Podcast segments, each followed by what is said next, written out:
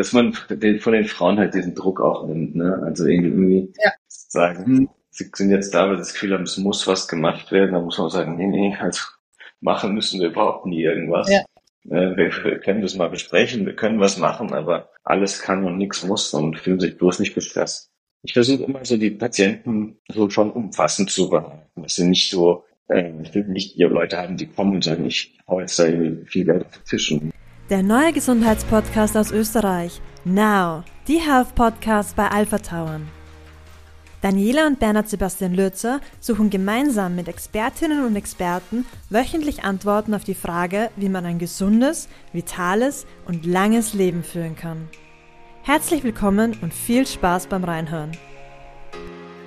Die Steigerung und Verbesserung des eigenen Aussehens stellt das Hauptmotiv für Schönheitsoperationen dar. Der weltweite Beauty-Wahn birgt aber auch gewisse Risiken. Solche Eingriffe sind nicht nur mit erheblichen Kosten verbunden, sondern sehr schmerzhaft und von einem langen Heilungsprozess begleitet. Natürlich aussehende Behandlungsergebnisse sind das Ziel unseres heutigen Gastes mit seinem Team. Er legt viel Wert auf umfassend informierte Patientinnen und Patienten, ein gemeinsames Verständnis über das Behandlungsziel und auf eine präzise, individuell angepasste Behandlungsplanung. Professor Dr. Thilo Schenk ist ein universitär ausgebildeter sehr erfahrener Facharzt für plastische und ästhetische Chirurgie mit den Schwerpunkten Brustchirurgie, ästhetische Gesichtschirurgie und Bodycontouring. Für den gebürtigen München ist das Streben nach neuem Wissen, der ständigen Weiterentwicklung und Verfeinerung von Behandlungsmethoden zum Wohle der Patientinnen und Patienten eine Selbstverständlichkeit. Mit jedem Eingriff versucht er sich weiter zu verbessern und feilt an kleinsten Details. Jede Behandlung ist eine individuell altersangepasste und basiert auf dem State of the Art in Diagnostik und Therapie. Herzlich willkommen in unserer heutigen Folge zum Thema Schönheitschirurgie. Herzlich willkommen, äh, lieber Thilo, ähm, zu unserer heutigen Folge. Wir freuen uns sehr, dass du mit uns über dieses doch sehr aktuelle Thema sprichst, wo ja viele Mythen äh, auch basieren und viel, ja, sage ich mal, äh, Geschäft gemacht wird. Und da freut es uns äh, sehr, dass wir mit einem seriösen äh, Schönheitschirurgen, sage ich jetzt mal so, ähm, sprechen können, um auch unsere Zuhörer und Zuhörerinnen hier informieren zu können. Ja, vielen, vielen Dank an euch beide für die Einladung äh, und Glückwunsch zu dem schönen Format, was ihr aufgebaut habt. Ähm, ja, ich freue mich sehr auf die die nächste Zeit mit euch und eure Fragen. Und ähm, ja, es, mir eben, es liegt mir immer sehr am Herzen, so ein bisschen ähm, ja, mein Fach ein bisschen vorzustellen, weil es ja ganz viele Vorstellungen gibt, äh, was wir da so machen und wie so plastische Chirurgen ticken. Und ähm, ja, da freut es mich, wenn wir vielleicht ein paar Sachen so ins rechte Licht heute rücken können und, und eure Fragen beantworten können. Sehr schön. Vorab, wo, tre wo treffen wir dich an? Wo bist du gerade?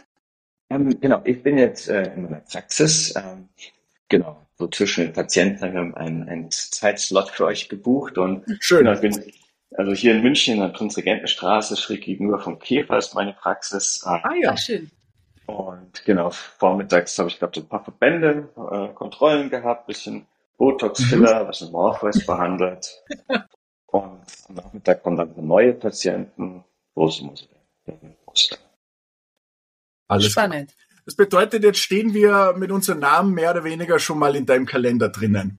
Ja, genau. Sehr schön. Aber ähm, vielleicht kannst du uns ein bisschen am Anfang das Thema äh, erklären oder unsere Zuhörerinnen und Zuhörer, dass wir die abholen können. Was ist denn der, der Unterschied äh, zwischen plastischer und ästhetischer Chirurgie und was kannst du uns da so allgemein zu dem Thema berichten? Ähm, ja, also die Sache ist die, also ich bin ja Facharzt für plastische und ästhetische Chirurgie. Das ist eine eigene Facharztausbildung, also nach dem Medizinstudium sechs Jahre. Ähm, und das ist ja eigentlich der einzige Facharzt, den es gibt, wo die ästhetischen sozusagen ein Teil des der Weiterbildung drin sind. Und das macht ja schon mal etwas aus, weil ähm, man hat ja oft, hört ja oft den Begriff Schönheitschirurg oder Beauty Doc. So ja. darf sich halt jeder nennen, direkt wenn er von der, von der Medizinuni kommt. Ne? Ähm, und das sind ja oft Kollegen, die quasi gar keine Weiterbildung in dem Bereich haben und es einfach mal so machen. Ne? Mhm. Das heißt, da ist dieses, dieser Standard ist für uns aber natürlich was, man weiß, da hat jemand sechs Jahre lang unter Aufsicht trainiert, sozusagen. Das hat es auch einen Patienten. Ähm, und ich glaube, das ist, das ist was, was mir ganz näher Herz liegt, dass man halt, Patienten, auf Patienten halt zugeht und die die Verantwortung für die eine hat, dass man halt sagt, hey, ich habe mich darauf vernünftig vorbereitet, ich habe eine gute Ausbildung, ich habe äh, mich damit beschäftigt, weil dann, dann kann man auch mit gutem Gewissen was machen und nicht, ähm, ja, es gibt genug Leute in der Branche, die in der Schönheit dabei sind, die halt einfach so mal ein bisschen was ausprobieren, Kurs gemacht haben, was auf YouTube geguckt haben oder so. Aber das ist halt nicht der Anspruch, den man wirklich haben will. Deshalb finde ich, ist es immer wichtig, einen Standard zu haben. Ähm, mhm ganz, ganz wichtig. Ja, man sieht ja schon bei ein paar, ähm, würde jetzt nicht sagen wirklich Prominenten oder so, ähm, die was wirklich hübsch waren und dann so ein Schönheits-OP hinter sich ha hatten, haben und total mhm. verändert ausschauen. Also nichts mehr natürlich, sondern wirklich, wo man sagt, wow, das glaube ich ist schiefgegangen. Ja, ja, wichtig. Ja. Ja, man, man, sieht natürlich halt auch, äh, ja, natürlich an der, an der Oberfläche des Menschen operieren. Ähm, und da sieht man natürlich auch die Ergebnisse, im Guten wie im ja. Schlechten. Ja, und äh, das ist, denke ich, sehr wichtig, dass man mit dem Patienten gut übereinkommt, was der so will und das versteht, oder dass man jemand die Sachen macht, die man halt auch machen kann. Und dann sagt, wenn das halt nicht, nicht das Passende ist oder es eigentlich irgendwie zu, zu Unnatürliche dann werden wird. Ja. Das finde ich sehr ja. wichtig. Also in dem Zusammenhang fällt mir ein, also äh, meine Schwester ist etwas tätowiert, ich bin etwas mehr tätowiert, versuche das aber immer zu verstecken, wenn ich Hemd trage, dann sieht man das nicht so gut. Aber warum komme ich darauf? Weil ähm, da, wo wir hingehen, der auch immer sagt, nein, das mache ich nicht, weil das passt nicht zu dir und, ja. und das, oder passt nicht dorthin oder in dieser Form ja. nicht und so wie du in deinem Beruf bist, das, das, da bist du dann unglücklich damit. Und das mhm. finde ich ganz, ganz wichtig und du, du hast jetzt das Ähnliche gesagt, dass man auch den Patientinnen oder Patienten sagt, ich glaube, das ist jetzt nur eine Trenderscheinung, oder? Auch wenn man danach vielleicht unzufrieden ist als Patient. Ja, genau, das ist das, was man sozusagen machen muss. Und äh, ja, das ist ja auch der, derjenige, der die Behandlung macht, ist halt nicht ein Techniker, der das halt umsetzen muss, sondern der ist halt schon ein Examen. Ne? Und ähm, dann muss man halt der sich auch die Zeit nehmen, den, den Menschen kennenzulernen. Wenn jeder bei dem Tätowierer schon öfter war, dann wird halt wissen, was er macht, wie er so tickt. Und so, dann hat er eine Vorstellung, wo er auch Nein sagt. Und mhm. so schaue ich das eben bei meinen Patienten halt für die Beratungsgespräche mir halt viel Zeit nehmen damit ich erstmal weiß, wo, wo stehen die so. Und ähm, ja, was braucht man also ein bisschen Einfühlungsvermögen, äh, um festzustellen, was für wen das Richtige ist. Und ähm, dann hofft man natürlich, dass sie drauf hören und dass die, die man, denen man mal was abschlägt, dass sie nicht einfach zum nächsten rennen und sagen, jetzt halt dort. Mhm. Das ist auch wichtig. Und wie kann man sich das jetzt vorstellen, wenn man zu dir kommt? Äh, da finden mal vorher Anamnesegespräche statt und bis wie lange dauert es, bis man dann tatsächlich ans, ans Handwerk kommt, wenn ich das jetzt so banal sage? Bei mir ist tatsächlich so, ich sehe die Patienten, bevor ich sie operiere, sehe ich sie immer. Also ich habe immer ein mhm. erstes Beratungsgespräch, wo wir gemeinsam ausfinden sozusagen, was das Richtige für die Patientin ist. Dann habe ich das zweite Gespräch. In der, Zwischenzeit haben die das Angebot bekommen, hat schon mal ein bisschen einen Termin, ein bisschen überlegt. Am zweiten Gespräch ist dann wirklich die medizinische Aufklärung. Wo wir sozusagen nochmal Risiken alles besprechen, wo nochmal alle Fragen beantwortet sind. Ich sage den Patienten immer, alle Fragen, die jetzt kommen, sei es von Freundin, Mutter, Freund, irgendwem, schreibt alle Fragen auf, bringt die alle mit und dann mhm. gehen wir alle da rein durch. Ich glaube, wenn die halt wirklich alles beantwortet haben, dann, dann sind die halt mit anderen Gefühlen wie, ohne Angst, ja.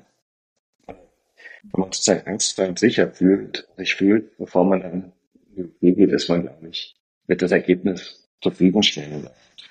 Dass der ganze Ablauf halt einfach für alle viel weniger unangenehm. Absolut, ja. Ja, dann sehe ich die Patientin das dritte Mal noch am Morgen besprechen wir nochmal alles gemeinsam durch, dann wird gemalt. Mit ganzen Anzeichnungen gemacht. Los.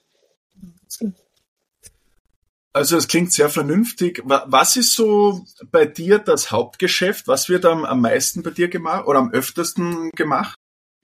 Also ich bin hier in München, äh, bin ich glaube ich vor allem für die, für die Brust sehr bekannt. Also das ist, äh, in sehr hoher Zahl. Mache da mehr tatsächlich Bruststraffungen, Mhm. Brustverkleinerungen oder auch Vergrößerungen, wobei ich da eher im Bereich bin. Äh, ich habe mehr Patientinnen eigentlich so, so hier aus, dem, aus der Umgebung, also aus dem Bogenhausen, die sehr auf Natürlichkeit aus sind. Das heißt, ich mache tatsächlich sehr viel, viel mehr Straffungen als jetzt Vergrößerung beispielsweise. Und ähm, ja, versucht halt so, ein, so natürliche Ergebnisse zu machen. Also Brust ist bei mir so, das ist seit jeher das große Thema und das andere ist die, das Gesicht. Dann geht's halt von den äh, minimalen invasiven Behandlungen bis zum, bis zum ja, Straffung, bis zum Facelift. Das sind so die zwei großen Themen bei mir. Ja, wir hatten ja vor gut eineinhalb Jahren mit einem österreichischen Schönheitschirurgen bereits eine Folge. Weiß Mhm. nicht, ob du ihn kennst, den Dr. Arthur Worsek. Und mit dem haben wir über den goldenen Schnitt gesprochen. Ist das auch für dich ein Begriff, der goldene Schnitt? Ähm, ja, ehrlich gesagt, ich finde die ganzen Techniken so zum Vermessen, um so ideale Proportionen auszufinden, die sind, das sind immer so nette kleine Hilfsmittel, die kann man machen. Mhm. Aber am Schluss ist es so, keine von diesen Proportionsregeln hilft einem am Ende so sicher zu sein, dass das Ergebnis gut ist. Man muss immer noch so ein Gefühl machen. Also ich habe auch Maß, bestimmte Maßeinheiten, die ich, was ich zum Beispiel vom, hier vom, von dem Messpunkt vom Hals bis zur Brustwarze, da gibt's Abstände, wo man weiß, das sollte 19 bis 21 Zentimeter sein, das male ich mal so hin. Und das hilft ein bisschen was, aber am Schluss muss man nochmal ein bisschen Abstand nehmen und dieses ganze Messen und Technische eigentlich mal zur Seite schubsen und sich nochmal einfach sagen, ist mein Gefühl jetzt so, dass es, dass ich sage, das passt. Ja. Also man Okay. muss diesen, das sind immer so ein, das ist ein zweischneidiges Schwert, Schwert, diese Regeln. Die können auch, auch also wenn man sich zu sehr auf die verlässt, ist es sicher, sicher nicht gut. Und nur Ja. nach ganz Gefühl, nach Gefühl operieren kann man auch nicht. Aber sozusagen, wenn man drei zwischen die rausfindet, hat man wirklich die besten Chancen, es dann gut.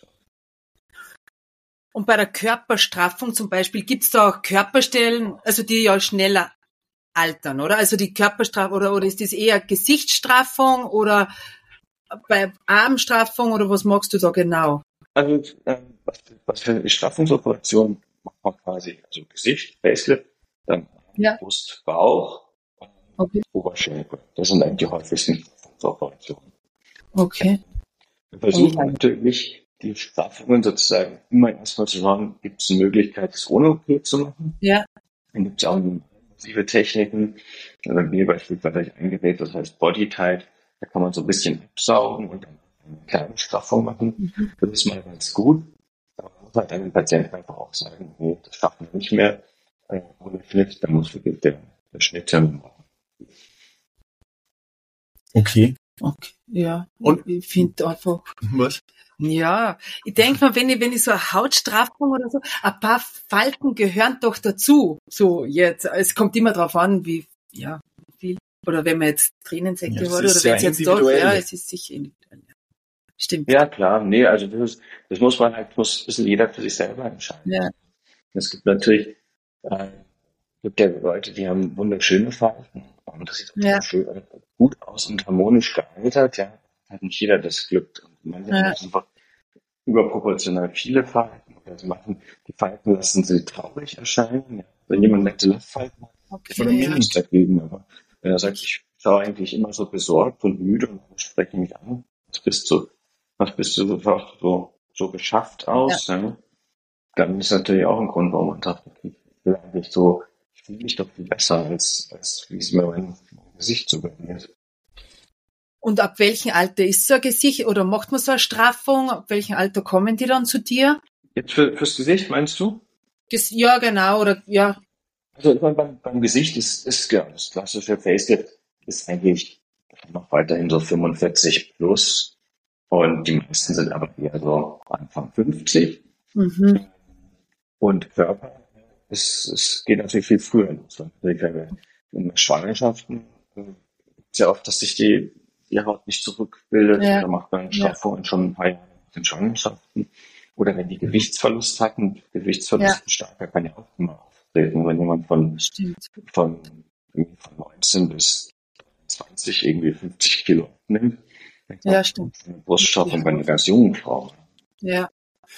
Vielleicht, wir haben jetzt vorher ein bisschen die, das äh, Hautstrafen oder Alterungsprozess angesprochen. Also das Thema Aging ist ja auch bei dir sehr großes, aber mhm. Aging, Alterungsprozess, ähm, wie wir in unseren Recherchen bemerkt haben, schreitet ja nicht nur an der Haut voran. Wo, wo sieht man das noch so genau?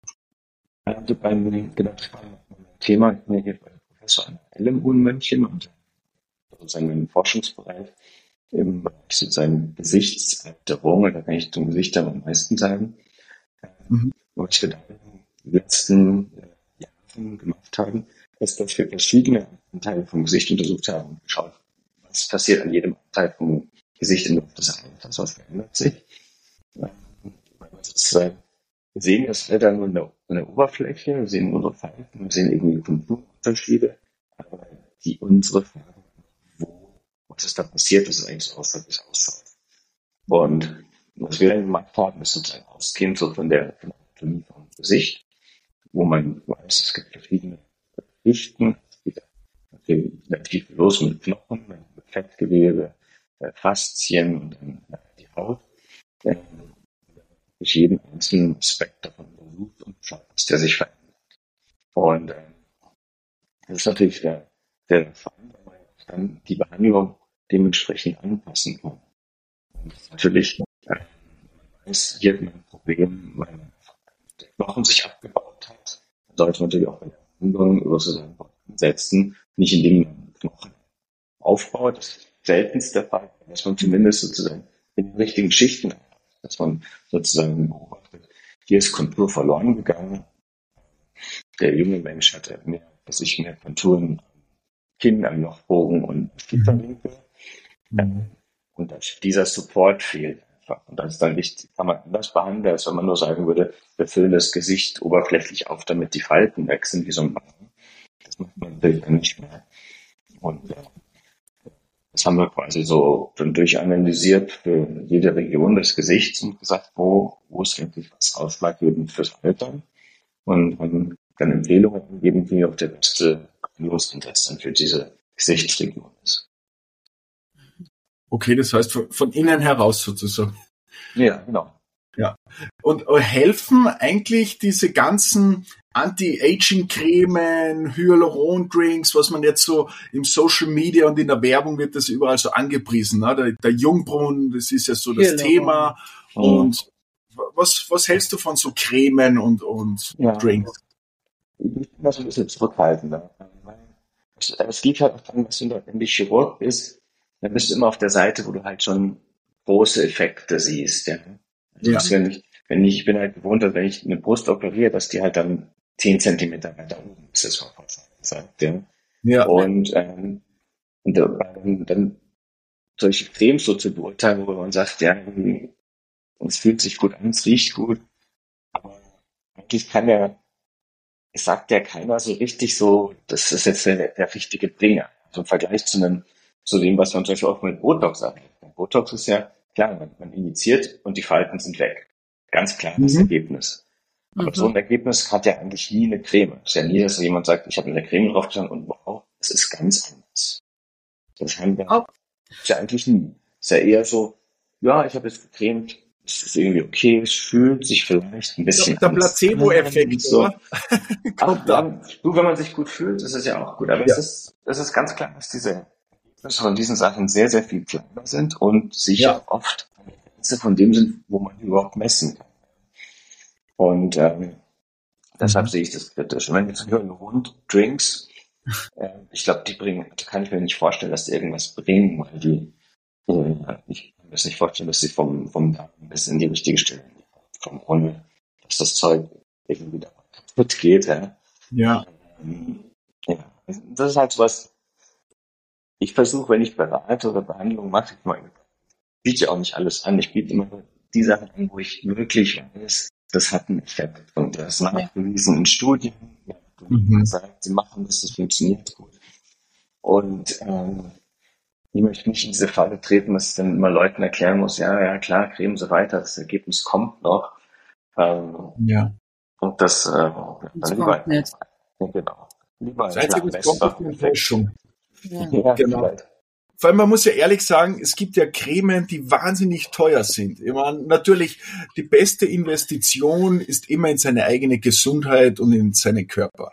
Aber es gibt ja so viel. Was ist ja, denn die richtige genau. Creme oder für wen ist die richtige? Unglaublich viel. So viel es ist mhm. von billig bis teuer und deshalb mhm. war die Frage jetzt so explizit gestellt, weil ich schon auch hin und wieder selber, muss ich auch gestehen, in die Falle tappe und man denkt, ach ja, ein bisschen eine Gesichtscreme, mhm. so präventiv vor allem. Bisschen Hyaluron-Drink und so. Also der Hyaluron-Drink war vielleicht für den Darm recht gut. Der ist jetzt... Ja. ja. ja. Also ich meine, das das entscheidende bei den Cremen, wir wissen ja, wenn man, äh, die, das Fett tut der Haut gut, das ist von allen Cremes drin und ein mhm. Sonnenschutz mhm. ist in, auch in ganz vielen günstigen Cremes ja. drin. Alles, was ja. drüber hinausgeht, sind, äh, sozusagen, da werden die Effekte sicher immer, immer kleiner und der Preis natürlich immer, immer teurer. Mhm. Aber das, das, die Haut äh, einzukriegen, macht sicher Sinn. Äh, mhm. wenig auch für erreichen. Ja, das glaube ich. Ja. Bestimmt, ja. Werbung. Gerne möchten wir Ihnen heute unseren Premium-Partner Biogena aus Salzburg vorstellen.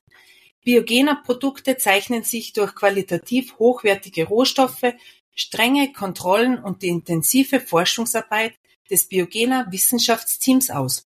Die akademischen Experten haben sich der Erforschung von Mikronährstoffen, Diagnostik und Lifestyle-Veränderung verschrieben und folgen Entwicklungs- Ziel der Vereinten Nationen Good Health and Well-being. In streng nach wissenschaftlichen Kriterien durchgeführten Studien werden natürliche Substanzen und deren Wirkung für die Gesundheit untersucht. Die zusätzliche Analyse wissenschaftsbasierter Daten und die Fakten ermöglicht genaue Angaben über die optimale Dosierung von Vitaminen, Mineralstoffen und Spurenelementen. Neueste Erkenntnisse der Medizin, der Ernährungswissenschaft und der Biochemie sind die Basis unserer Arbeit. Ein ausgewähltes Sortiment ist ab sofort bei uns im Health Resort in Mini-Bundles erhältlich. Werbung Ende. Jetzt hast du vorhin schon äh, ein bisschen die Schwangerschaft angesprochen. Wir haben bei dir auf der Homepage gesehen, äh, unter dem Titel Mummy Makeover. Vielleicht ja. kannst du das ein bisschen beschreiben, was du da anbietest. Genau, ja, Mummy Makeover ist natürlich auch wieder so ein bisschen reißerischer Begriff. Das ist natürlich ja. Was sozusagen, es lebt halt davon, weißt du, wir sind ja jetzt mit Social Media und so, mhm. dass man auch gezwungen ist, so seine Themen sehr verknappt rüberzubringen. Ja. Absolut. Und wenn ich sage, ich biete einen dann wissen die Frauen nicht, was ungefähr gemeint ist. Und wenn ich sage, wenn ich aber eine ganz lange Text dazu dazugehört, das schaut sich dann niemand mehr so richtig an. Aber richtig. Also was man unter Money Makeover ähm, eigentlich beschreibt, ist, dass wir wirklich Frauen nach ihrer Schwangerschaft spezifisch helfen, wirklich ein paar Spuren zu beseitigen, die sie halt nicht mehr. Mhm. Und äh, das ist halt einfach hauptsächlich auch die Brust, die in Mitleidenschaft gezogen wird. Mhm. Und äh, die halt einfach einmal überdehnt wurde und mhm. dann sich unterschiedlich stark zurückbildet. Das heißt, bei den, bei den Bräuchten ist es gerade mehreren Schwangerschaften, Zwillingsschwangerschaften, mhm. äh, die äh, häufig so, dass einfach die Haut eine gewisse Schlaffheit hat. Ne?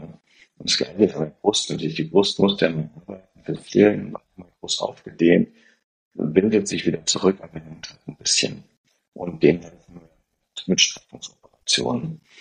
Ähm, das ist dann typischerweise, also die typische Patientin kommt so ein ja, bis vier Jahre nach dem zweiten Kind und sagt, jetzt sind die Kinder ein bisschen aus dem Grübschen, ich muss sie nicht mehr gezwungen vielleicht mit, mit die ein bisschen loswerden und ja. damit das ein bisschen strafbar ist.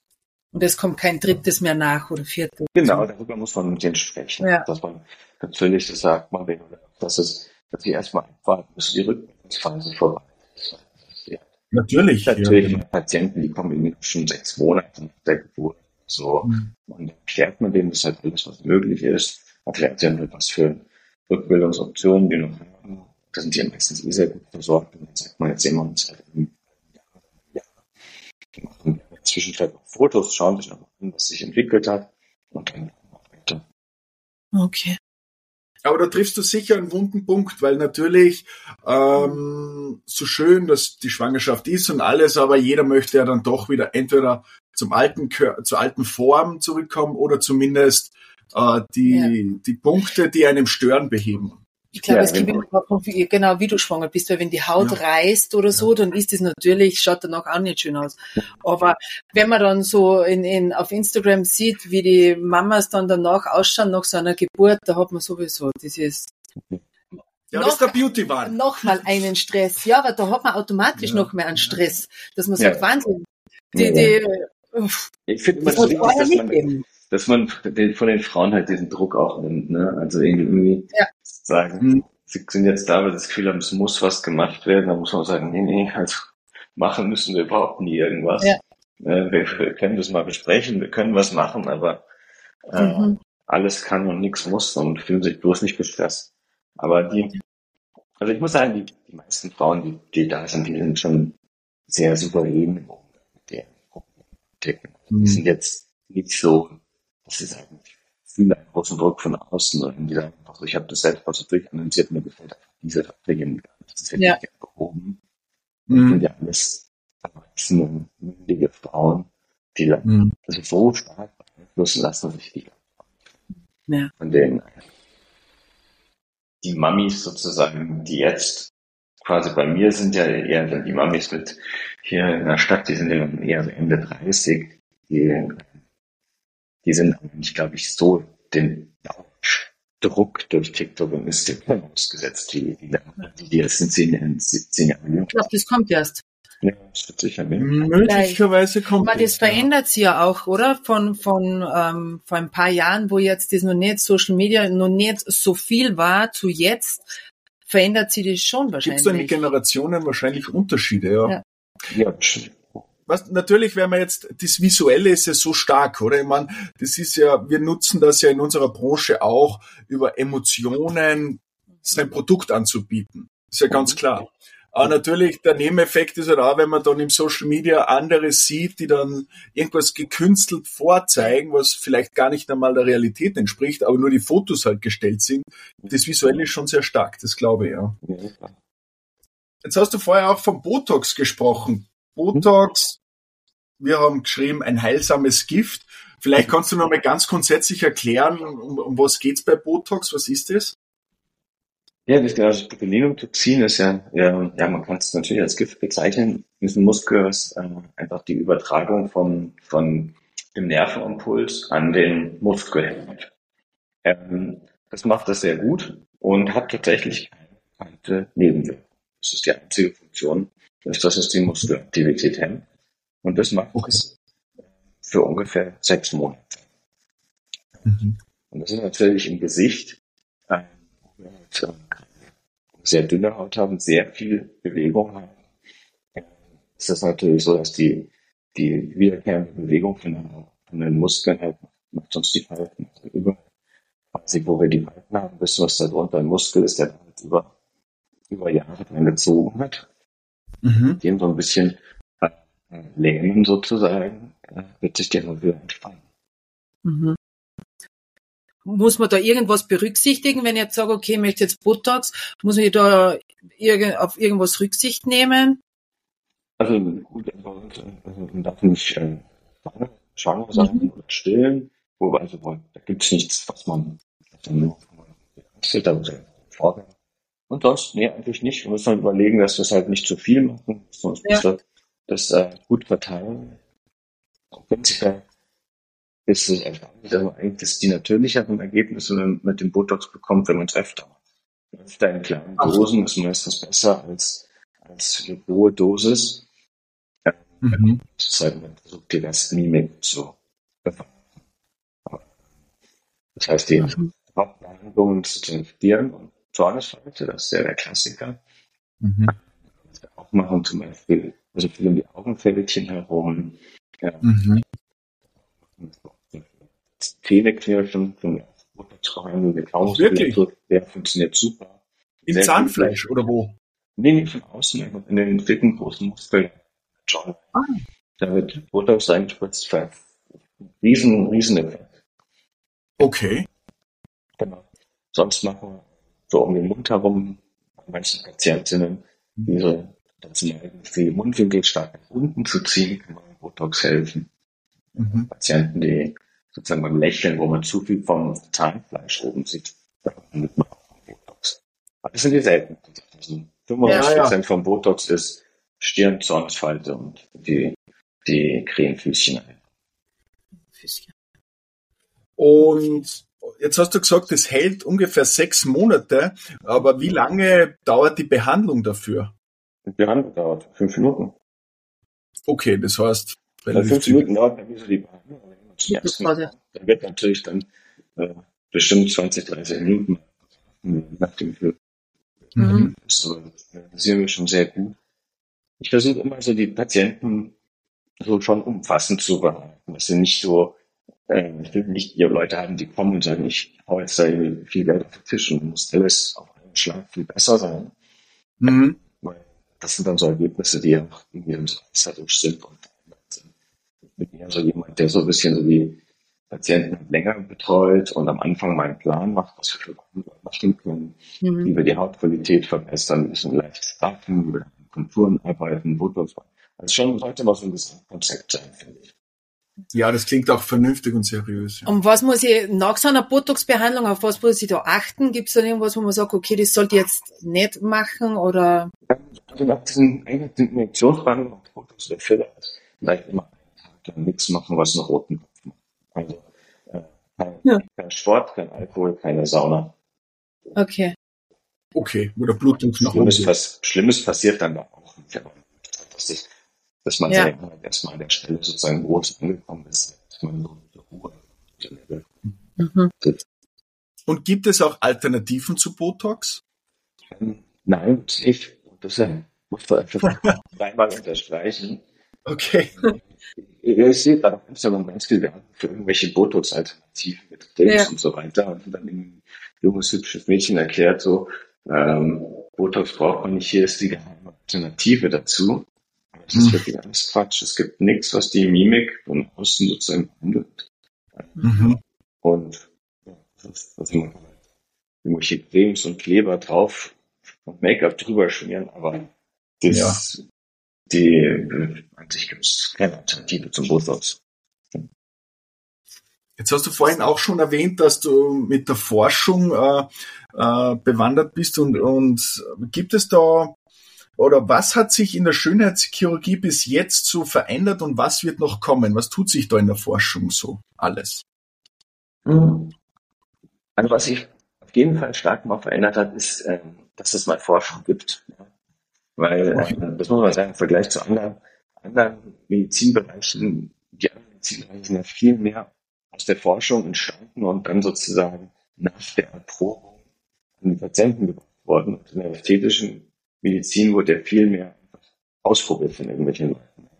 Und dann Mhm. mhm. ganz viele verschiedene Wege und ähm, ja, jetzt erst eigentlich seit zwei Jahrzehnten ist es so, dass wirklich die verschiedenen Techniken mal wirklich verglichen werden. Was ist die beste Technik? Ja, was ist die schonendste? Wie, ist, ähm, wie, wie bringen wir das noch sicherer runter? Und ähm, das ist dann auch der Forschungsergebnisse sozusagen von, von meiner Gruppe, dass wir einfach sagen, bei den ganzen Injektionsbehandlungen im Gesicht für Filler und Botox haben wir untersucht und Empfehlungen gegeben, was ist die sicherste Technik, dass wir am wenigsten Komplikationen machen, dass wir am wenigsten äh, Schmerzen haben und wirklich Ergebnisse haben. Und das denke ich hat sich schon, schon stark verändert. Ähm, Dann hat sich noch verändert sozusagen die ähm, Dokumentation der Brustchirurgie, muss sagen, weil der Brustchirurgie ist ja nicht so ein technisches, technischer Bereich, sondern ja wirklich ein Handwerk. Aber was sich da schon geändert hat, ist, dass wir die Möglichkeit haben, so 3D-Fotos zu machen, 3D-Simulationen von den Ergebnissen zu zeigen. Ist aber auch wieder so ein zweiteiliges Schwert, weil da gibt es auch wieder Lösungen von ganz günstig, die zeigen an Bilder, die mit der Realität nichts zu tun haben. Das ist halt ganz Ja. hohen, hochwertigen Geräten. Und die sind jetzt bei der, bei der Brustvergrößerung von einer schlanken Frau, wenn die zu mir kommt so ein Foto und ich sage immer, wie es aussehen würde, dann ist das unglaublich dran, was die später bekommen. Und das ist ja auch was, wo ich sage, das ist wichtig, weil die, wo, man will ja einfach beim, beim plastischen Chirurgen will keine Überraschung haben. Ja. Man will nicht sagen, ups, ich habe mir das auch anders vorgestellt. Uch, ich dachte, das ist viel kleiner, ich dachte, das ist viel größer. Das wollen wir auf gar keinen Fall. Das ist unangenehm. Und dann mhm. diese Simulationen sind unglaublich hilfreich, weil dann hat man keine Missverständnisse und äh, keine Überraschung. Man freut sich auf das Ergebnis dann. Mhm. Ja, genau, genau. Also weil man ja schon ungefähr weiß, wie es aussehen sollte. Also ja. Und wer ist da, gibt es da so ein Vorreiterland in der Schönheitschirurgie? Gibt es irgendein äh, ein Land, wo man sagt, okay, die sind da wirklich der Impulsgeber? Also man mhm. weiß natürlich, der, also Brasilien ist, und USA sind sicher Vorreiterländer. Ja, okay. Das liegt an der, an der höheren gesellschaftlichen Akzeptanz für Operationen. Dementsprechend wird es mehr gemacht. Und was viel gemacht wird, ist natürlich auch mal ein, ein Melting Pot für, für neue Entwicklungen. Mhm. Ich glaube, das halt, also für so technische Sachen ist das die eine Sache. Die andere Sache ist, man muss halt in jedem Land und jeder schauen, dass man halt auch die Behandlung passt, was die Patienten halt vor Ort wollen. Ist die, sind die Varianten schon auch sehr, sehr groß. Also, das ist ein Thema, was wir jetzt auch so auf unseren internationalen Kongressen viel besprechen, ist so, so die äh, Diversity, also sozusagen vom, vom ja von der ethnischen Seite her, also wie man das einfach asiatische und, und oder für Patienten als andere ästhetische Vorlieben und ja. sozusagen anatomische Grundbedingungen mitbringen, dass man das natürlich sehr anpasst. Das kann man, glaube ich, nicht, deshalb die Patienten über einen Kamm scheren und jemand, der eine super Ausbildung und toll operieren kann in Amerika, ich zweifle, ob der hier in München äh, den Geschmack äh, von, von den, den, Frauen treffen würde. Ne? Ich glaube schon hm. zwischen den Städten sogar jetzt noch Unterschied. Also ich glaube. Okay. Das sind ja auch, wenn ich hier in, in Deutschland, also die Hauptstädte, die für die Ästhetik sind ja, denke ich mal, Düsseldorf und, und München. Und ich kenne viele nette Kollegen in Düsseldorf, die ich schätze und ich weiß, sie sind technisch gut und seriös. Aber ich weiß auch so, wie die operieren würden. Das könnte ich meinen Münchner Patientinnen eigentlich eher das würden die nicht haben wollen. Das wäre denen schon den, vielleicht etwas, etwas forscher, etwas offensiver. Und hier ist noch so ein bisschen zurückhaltender und natürlicher. Interessant. Ähm, ja, damit würde ich wahrscheinlich in Düsseldorf auch nicht punkten können. Mhm. Hätte man jetzt auch nicht gedacht, mhm, dass es so, dass ja. so wahnsinnige Unterschiede so äh, ja. gibt. Ja, Gott sei Dank, ne? Dass die Menschen so viel unterschiedlich sind, trotz ähm, Austausch ja, Informationen und Bildern. Stimmt, ja. Wie, wie, weil du hast jetzt gesagt, dein Spezialgebiet ist die Brust, Bruststraffung oder Brust-OPs. Wie sieht es generell bei dem oder auch bei anderen wirklich Schönheitsoperationen, wie sieht es denn da mit der Heilungsphase aus? Wie, wie kann man sich das ungefähr vorstellen? Wie lange dauert das? Also da ist mittlerweile ist es ja so darauf ausgelegt, dass das halt ähm, die glimpflich läuft. Also das erste Thema sind ja doch, die sind die Schmerzen. Mhm. Die sind ja wirklich mittlerweile so gut im Griff zu bekommen. Ich meine, die Brust ist kein sehr schmerzhaftes Organ. Ja. Brustverkleinerung oder Bruststraffung ähm, mhm. da ich den meistens dann ein Ibuprofen und die können okay. Wirklich? Gehen. Ja, ja. Also okay. die meisten sagen, wow, gar nicht weh der Brustvergrößerer ein bisschen mehr Schmerzen, weil man so einen ziehenden Muskelschmerz noch Muskel ja. was gemacht hat. Aber Schmerzen ist für alle überraschend, wie wenig das ist. Ähm, genau, dann ist eigentlich bei den meisten ästhetischen Eingriffen, dass man Kompressionswäsche trägt für sechs Wochen. Also sei es ein Kompressionsbäder, Kompressionsmieder im Körper. Ähm, und da fühlt man sich eigentlich angenehm verpackt, aber man sollte halt zwei Wochen nichts machen, wo man schwitzt. Man sollte mhm. nicht aktiv sein. Also Sport wird sehr individuell geplant, je nachdem, was wir operieren. Eigentlich so drei Wochen kann man die meisten Sachen Brust, Brust wieder anfangen. Man muss halt die Brust sich noch nicht stark mitbewegt. Also große ausladende Bewegung mit den Armen sollte man sechs Wochen äh, meiden. Okay. Hab gerade überlegt, vielleicht, vielleicht wäre es ja ein Thema, wenn du in München operiert hast, dann die Patientinnen zu uns nach Obertauern zu schicken, bisschen mhm. in die, in die gesunde Höhe, in den gesunden Winter, bisschen spazieren gehen und die Landschaft. Ja, ja, super. Nee, das ist, äh, das muss man mit den Frauen schon besprechen. Und manche machen das, die machen, machen ein paar Wochen Wellness, danach natürlich so eine finanzielle Sache. Und das, das ist gut. Aber, ja. ähm, ich schwer finde, denn ihr immer spreche, ist sozusagen, wie alt sind die Kinder daheim? Gibt es irgendwie einen Hund oder so?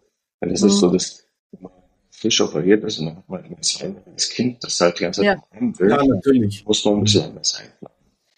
Also manchmal so, so Tipps wie, dann ziehen Sie doch mal für die Woche, für die ersten, erste Woche nach der OP, ziehen Sie doch mal zu besten Freunden, lassen Sie doch mal Ihren Freund oder mit den Kindern. Mhm. Oder manche kommt die Mutter und kommt zum Helfer. Also so. Sollte man die Frauen schon immer vorher darauf aufmerksam machen, was man so an, an Management aufbaut. Dass man gar nicht denkt, eigentlich. Natürlich, oder wenn es natürlich Operationen und Korrekturen im Gesicht gibt, vielleicht, dass man dann danach, wenn man jetzt nicht gleich wieder in die Gesellschaft zurück möchte, mal kurz auf Urlaub fährt, bis alles verheilt ist und dann kommt man ja, im neuen Makeover wieder nach Hause. Ja, das ist tatsächlich so, die, die Facelifts sind ja eigentlich eher was, wo man am, am, am längsten sozusagen sich mal nicht so zeigen will, muss man schon eine Zeit ausrechnen, dass man, dass man sich mhm. jetzt nicht sein, seinem Umfeld zeigt. Das geht ja. tatsächlich am besten im Sommer. Also im Sommer. Mhm. Da, sind die, da fällt es ja keinem auf, wenn man mal drei Wochen weg ist. Ja. Ähm, Stimmt.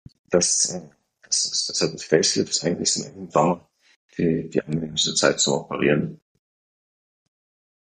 Und ist es auch, gibt es auch Operationen, wo man danach, äh, wie soll ich sagen, kurz bei dir bleibt oder gibt es überhaupt die Möglichkeit, dass man auch bei dir dann über Nacht bleibt? Ja, ja, ja, doch. Mhm. Also die, auch, doch. Bei Übernachten ja. tun bei mir die Facelifts, die Bauchdeckungsstraffungen und wenn es wirklich in ganz aufwendige Brust-OPs sind, dann mhm.